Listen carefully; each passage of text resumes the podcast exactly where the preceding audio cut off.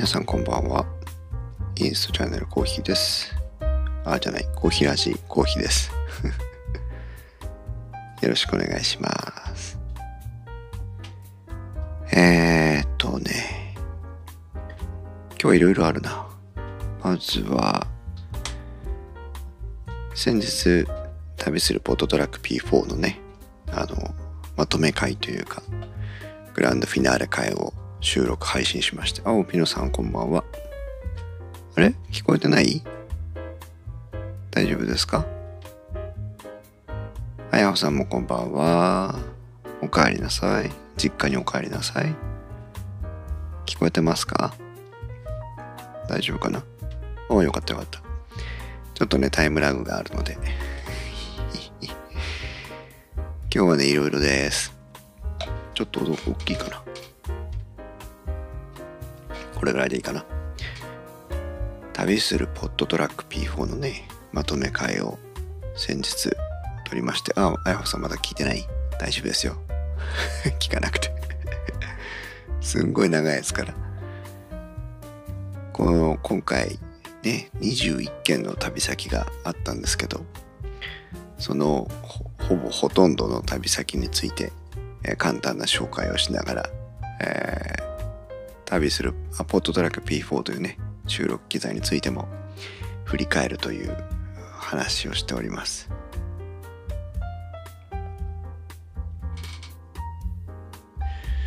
それか BGM 大きすぎる大丈夫かな。これぐらいにしとこうかな。でまああの Zoom のね公式 Twitter アカウントにも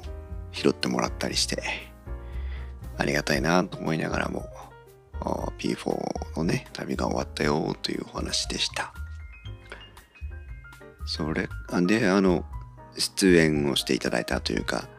えー旅先にね、えーご協力いただいたポッドキャスターさんたちもリツイートをしてくれたりしながらまあいよいよね終わったなという感じを実感しています。バックミュージック違うと爽やかで生き生きしたコーヒーさんだわ。そう。でも相変わらずね今眠たくてあくびが連発してますよ。でね今日は今日でね娘っちの昼寝の時間に動画を一本撮りまして。でさっきはちょっとあの編集というかね最初のいろんなフッテージ素材を同期させる作業をしてたんですけどまああの順調に進んでただ結構疲れもしたので、えー途中で一回作業中断してお母さんのスタンド FM に遊びに行ってねそしたらあのお母さんはあのひたすらなんかコンロを磨いてましたよ。シャカシャカシャカシャカシャカシャカってずっとコンロを磨く音がする配信をねしてましたけど。はい。そんなところで少し、えー休憩をしてまた自分の方に戻ってきてね。で本当はもっと編集の動画の編集の方をしてもよかったんですけどまあ皆さんとねコーヒーラジお楽しみいただいている皆さんと、えーちょっとお話もしたいなと思ってコーヒーラジの方に作業を切り上げてコーヒーラジの方に来ています。そしたらねこうやってピノさんとあやほさんがポーンと入ってきてくれて嬉しいなという感じです。ああそうだあやほさんステッカー送りましたよ。昨日かな投函したので。早ければ今日遅くても明日ぐらいには届くかなと思いますけど。あれ郵便物って日曜日も配達するんでしたっけ？しないのかな？はい眠たい。今日はねなんかあー男性が手伝わない家事の一つだってそうかな磨けと言われればいくらでも磨くよ。うん。でいろいろいろいろなんか細々とした話題があったんだけどえっ、とねまず中国語講座私が一応教える立場に立ってお手伝いをしている中国語講座なんですけど4月からねまあ新しい気になってさ前期はもうほとんどオンラインでしたよ。前期っていうか去年だよね。あ日曜日の配達ないんだね。去年のうちはあの私たちは春からうんと4月から9月までと、10月から3月までのそれぞれまあ半期ずつを区切りにして活動してるんですが4月はねもうコロナが去年の2020年の4月はもうコロナが、え、騒ぎ始めてる頃ですからもうちょっとダメだねっていうのでいつぐらいだったか忘れましたけどオンラインのね講座に切り替えたんです。でまあ当然ね皆さんもご家庭があったりしますからあと家の環境とかそれぞれのねそのネットに対する知識量とか抵抗感もね違うので人によってはあ場所を探してあのキッチンの片隅とかねお部屋のにカーテンを引いたとかねいろんな方法で、えー、オンラインに参加してくださった方もいらっしゃいますし残念ながらオンラインの方には一度もご参加いただけなかった方もいるのでまあねそれはもちろん皆さんの事情なんだけどまああ貴重な経験だったなと思いながらも残念だな参加できなかった方には申し訳ないなと思う気持ちもあり。でそれがねあの9月で終われるかなと思ったけど確か10月の1回目か2回目ぐらいはねやった気がするんですよ。だけどやっぱりダメだねっていうことになり、えー、10月からの秋もほとんどオンラインでやりました。でねまあ4月から改めて気も変わるし、えー、対面を復活させようねというもう我慢すんの嫌だよねっていう形になって対面講座をね準備してたんですずっと。でこれ私の話になりますけどねオンラインでやったら楽かという話ね教える側の立場としてね楽かと言われると正直そんなことない対面の方がねはるかに楽です。まあ人数がね多くなってくると聞き取れなくもなりますし。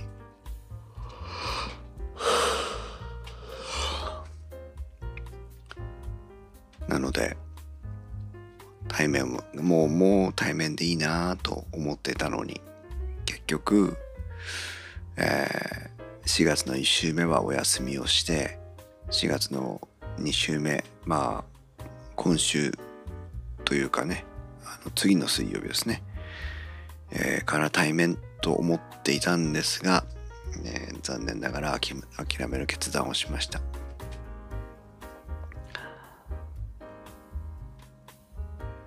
最近のねコロナもね濃厚接触じゃなくても感染する事例も増えているという話も聞きましたしまあ受講生のね皆さんの安全を守らなきゃいかんっていうそもそも論もありますけどあまあ不要不急の行事でもあるしそれにやっぱり何て言うのかな。私も不安だしいうのがあってね。なかなかに難しいでまあ私たちはオンラインでできるというね具体的なもう手段も見えてるのでいやもう得ないかなという思いもありねおピノさん、教育テレビで中国講座をやってて、妹彩子さんがまあの発音をトライしてました。4つの発音があるんですね。そうなんです。まあ、4つはあくまでもベースなんですけどね。まあまあまあまあという4つのね、姿勢と呼ばれますけど、えー、それがあって、その他に形成という特に、えーと、トーンがない音がありますから、えー、基本的には5個のトーンの違いあります。まあもっとね掘り下げていけばもっとあるんだけどまあそれにしてもね対面あの教える側としてはね非常に厳しい。どれぐらい伝わってるのかのねフィードバックがねやっぱり限られますしね。あの聞きやすい音が配信できるかとかいう問題もあるしね。まあいろいろです。いろいろあります。あとねまああの今期非常に嬉しいことにえっと6人のね新入会員の方がね申し込みがねあったんですよ。でうわこんな6人も来るんだと思って今までなかったことなので非常にありがたいなと思ってるんですけどやっぱり、えーと、対面をちょっと4月はお休みしますというふうに言った際にはオンラインではちょっと難しそうなので、えー、諦めますという方も当然いらっしゃってね。だそういうのもちょっと申し訳ないなと思ったりあとはもう具体的にどうやってこう授業を構成していこうというねいう難しさもありね。ピノさん受講される方も開催されるだけありがたいと思います。そうなのね。そうなんだよね。だけどねこう実は私たち2つのコースがありましてもう一つのコースの方はねあのずっとこの間も1回もまあ1回か2回か休んだかなぐらいでね対面でやってるんですよ。で、いつになったら対面やるの？とか言われたりしていたんだけど、まあ向こうはね、年齢層も高めなのであまり社会的責任もないんですけど、我々はね、会社にも所属していたり、家族もいたりしますから、そんなね、簡単にいきませんよ。そういうね、なんかいろんな人との板挟みになってね、あのオンラインやるだのやらないだの対面やるだのやらないだの授業の内容どうするかなんていうのをね考えるのもねもううんざりです。正直言って。もういやでもしょうがない。やるしかないです。もうでもこのこの半期オンラインでやって対面が復活できないともうそろそろやばいんじゃないかなっていううちのこの講座もね成り立たないんじゃないかなっていう解散のことも考えなきゃいけないじゃなかろうかという気持ちが正直気持ち私の気持ちの中にはあります。もう無理なんじゃないっていうこれ以上は。さすがに。オンラインだったとしても。というね複雑な気持ちもあったりするんですがまあ中国語講座の話はそこそこに。もう一つねこれネットで見つけたね記事ツイートなんですけどね。ピノさんありがとう解散しないでっていうねネットで見つけたちょっと一部抜粋なんですけどあの多分これディズニーランドのことをね語ってたツイートなんだと思うんですが来園者全員にできないことをやってはいけないという文章なんです。ディズニーランド夢の国ってね大前さんお久しぶりです。いらっしゃい。ご飯できました？無事。さっきツイキャスだっけか。でご飯作るのね配信してましたけど。今日今今一一鎖あの中国語講座の対面でできるできないの話でもう私はほどほど疲れていますという話を していましたが。ディズニーランドのねおそらくキャストさんなのか何なのかどういう前後の事情はさっぱり分かりませんが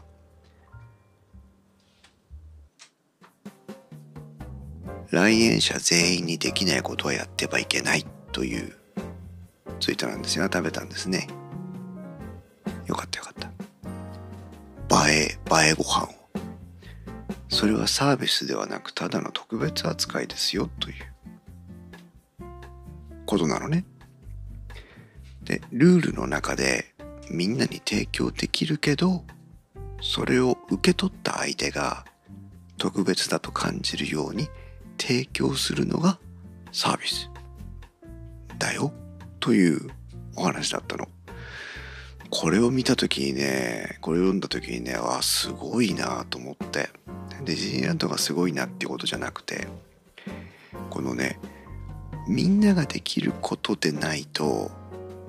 まあエコひいき特別扱いだということそこの考え方がまず一つねなんかこう目から鱗というか膝を打ったというか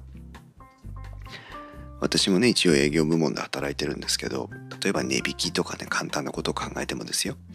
値引きとか考えた時にあなたにも値引きます。あなたにも値引きますっていうふうにできれば別ですけど当然そんなことできないわけですよ。そうするとそれはその人に対するただの特別扱いで例えば会社としてあるいはまあこ私会社の看板を背負った一営業マンの私としてもそれはサービスとして成立してないよねというサービスというのは相手に優遇するということじゃなくて私が提供する価値としてのサービスとして、えー、特別扱いだったらそれはちょっとサービスとしては成立してないよねっていう。ただのエコひいきただの特別扱いですよねっていう。まずなんかその考え方にねすごくこう気づかされたというか目を覚まさせられたというかねそんな気がして。じゃあじゃあそのディズニーランドとかはどういうふうに考えてるのかという本当のことかどうか分かりませんよ。どういうふうに考えているのかという問いかけに対してルールの中でつまりあなたにもあなたにも同じサービスが提供できるよということがまず大前提大前大前提ですよというね。だからどんなお客様に対しても提供できるサービス。それがあたかもわ私にこんなことしてくれるんだっていうふうに思わせられるかどうか。そこまで言ってサービスですよということを言ってるわけ。もうなんかこのね2つの話でわあそうかと思って。例えばポッドキャストの話をねこの小平寺でもいいや。小平寺の話を考えた時にあ皆さんとのこのコメントのやり取りあやほさんとかピノさんとかマーヤさんと今ここツイこのねタイムラインでコメントのやり取りをしてるけどそれは皆さんに対してできることなのでサービスとして成立するわけだよね。このコーヒーラジの中のサービスとしては成立する。私がこうやって皆さんにお話しするのも皆さんに対してお話ししてることなのでサービスとして成立する。でそれを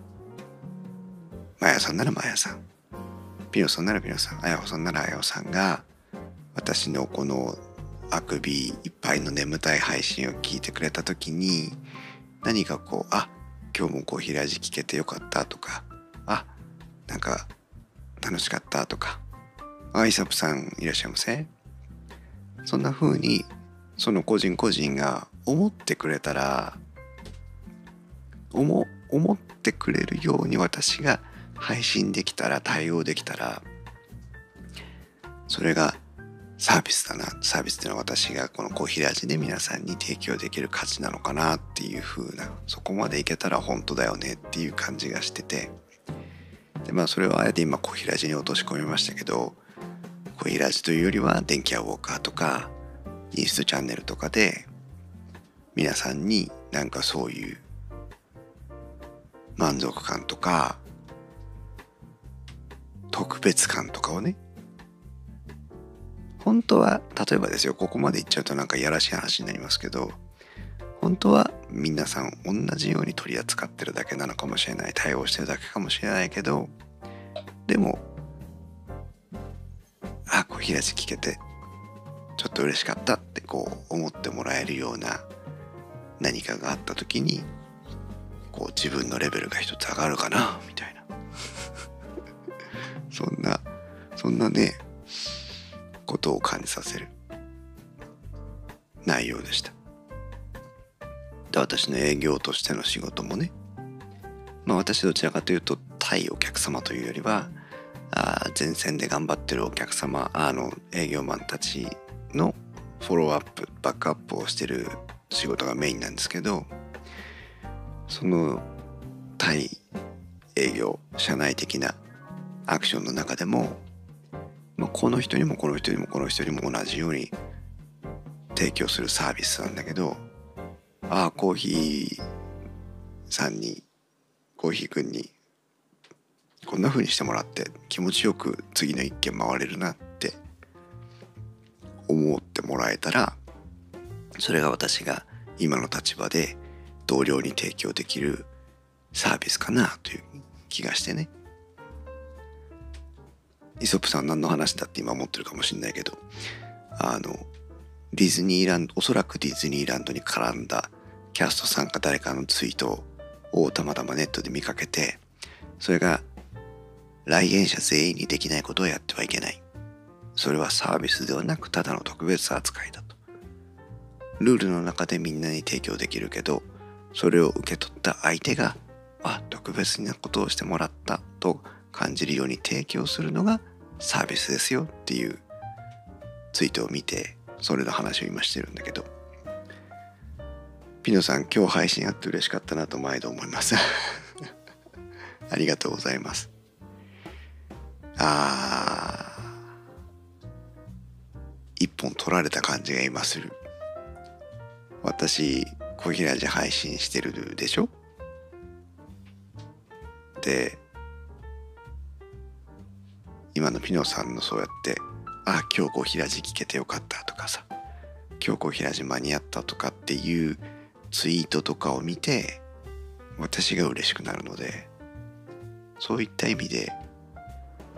なんだろうリスナーさんから特別な扱いを受けている気がする。おや？おかしいな。今ねポッドキャスターとして配信者としてのサービスの話をしていたつもりなのに。リスナーさんからいただくものの方が多い気がしてきたという。感じですけど。イソップさんねこの前ありがとうございました。あの電気屋ウォーカーの公開収録にご参加いただいてね、えー、普段飲まないお酒をガンガン飲んでもらって、えー、気持ちよく帰っていただきましたけども。おかげで今旅するポットトラック P4 のねグランドフィナーレということでこの半年間約半年間5ヶ月以上の日数を経て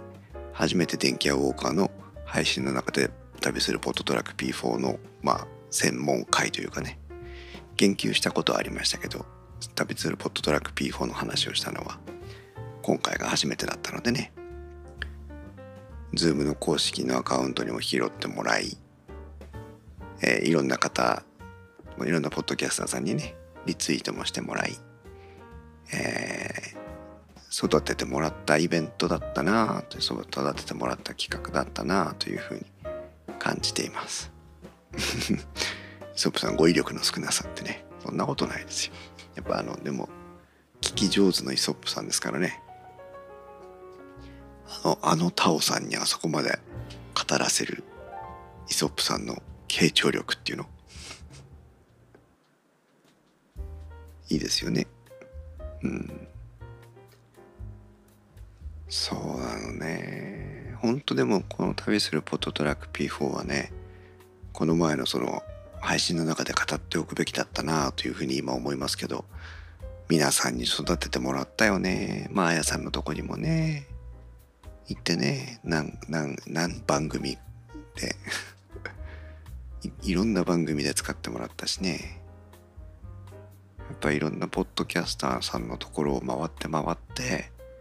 なんか P4 のこうコミュニティみたいなねの増えたしまあ私としてはそういう意図があったわけではないんだけど実際いろんな方に買っていただいてね PF を使ってもらってね、えー、そういうまあきっかけ作りになってもよかったなというふうに思いますけど。ピノさん毎日放送でなくてもその一回一回が貴重な楽しみでありがたく思っていますわ。嬉しいですね。毎日放送じゃなくて毎日放送ですね。企業名になっちゃった。イソップさん危機戦ポッドキャスターなのでご勘弁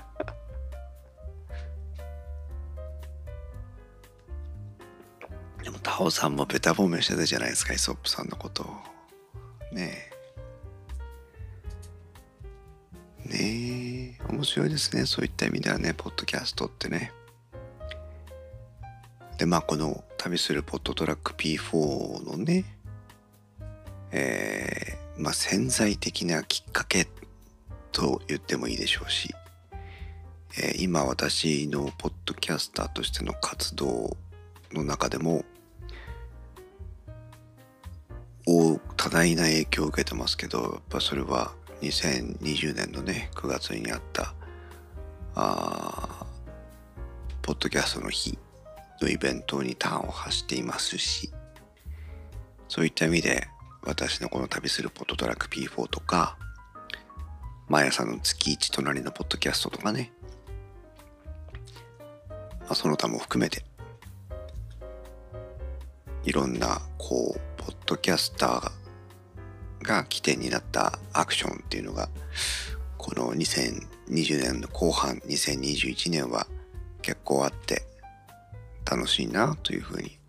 思っています。イソップさんあの人勝手に喋ってるだけですから 作品も見てあげてください。一応タオさんのね Facebook アカウントを見つけてねあ見つけたっていうかあのあれですよ。イソップさんのポターズポッドキャストの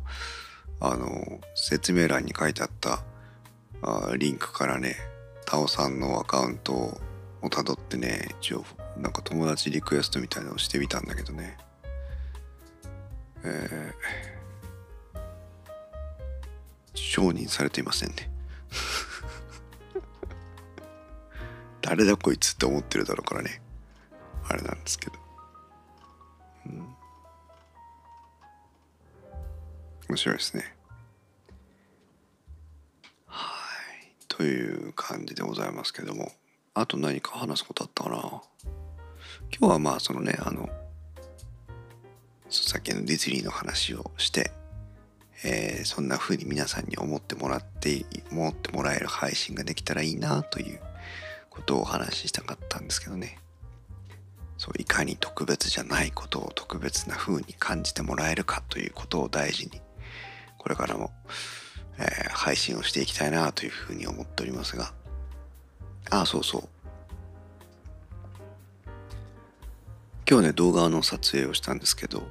えー、α7C というフルサイズの、えー、ミラーレスカメラを先日買いましてなけなしの機材を処分しまくって買いまして、えー、でレンズをね本当はもう10万もするようなレンズを、えー、ここだけの話。10万円もするようなレンズを慎吾さんから少し安く譲っていただきまして、えー、20mmF1.8 というね非常にこういいレンズを手に入れましてようやくそれでちょっとスチール撮影とかしてみたり動画撮影とかを始めてみたりというので少し少し少しずつ、えー、機械を捉えて使ってはいるんですがいいですね。綺麗ですね。フルサイズね。久しぶりに帰ってきましたけど。とっても綺麗。あテンションが上がります。まだね使いこなしてる感じはないんですが。ピノさん特別感だって。ね。はあ。そう慎吾さん慎吾さんにはねカメラ3人会でレンズをいっぱい紹介してもらっちゃったんですけど実はその後でここだけの話なんです。他では喋ってませんけど収録が終わった後で。慎吾さんは慎吾さんでそのレンズがちょっとあの慎吾さんの、えー、趣味趣向からは、えー、外れるという。で私としてはなんかお話を聞いた限りは一番なんかこう適合しているレンズなのかなっていうお互いにこう、えー、利害が一致しましてねじゃあどうしましょうみたいな話になって、えー、まあ歯科よりもねなんぼか安い感じで譲っていただけたるっていうのとまあねあの使ってるのが慎吾さんですから品質には問題ないのでじゃあというので勢いでね決めて、え引き続き断捨離を 続けておりましてもうメルカリメルカリでもうメルカリまくってなんとかね、まあ、マイナスはカバーできないんですけど、えー、大きなマイナスにならないぐらいまでちょっとあの原子を回収してまして 頑張りましたよ。イソップさん何言ってるんですか？大きな声でそんなこと言っちゃダメです。ね今日桜のね山があの私が住んでるエリアも桜がようやく満開見頃を迎えてまして。ただねこの時期の桜まだ寒いんですよ実は。なので、えー、あんまりこうね東京とかあの花見のシーズンとは違ってまだ寒い思いをしながらあ花をめでるというそういう感じなんですけど。まあ今日はね iPhone もしか持っていかなかったんで iPhone で写真を撮りましたが、えー、明日はもしタイミングが合えばねえー、α7C を持ち出して、えー、23枚写真を撮ってみたいなと思ってはおります。ピノさんやべえよ。ほんとほんと。ああマーヤさんのとこはツツジが満開。すごいですね。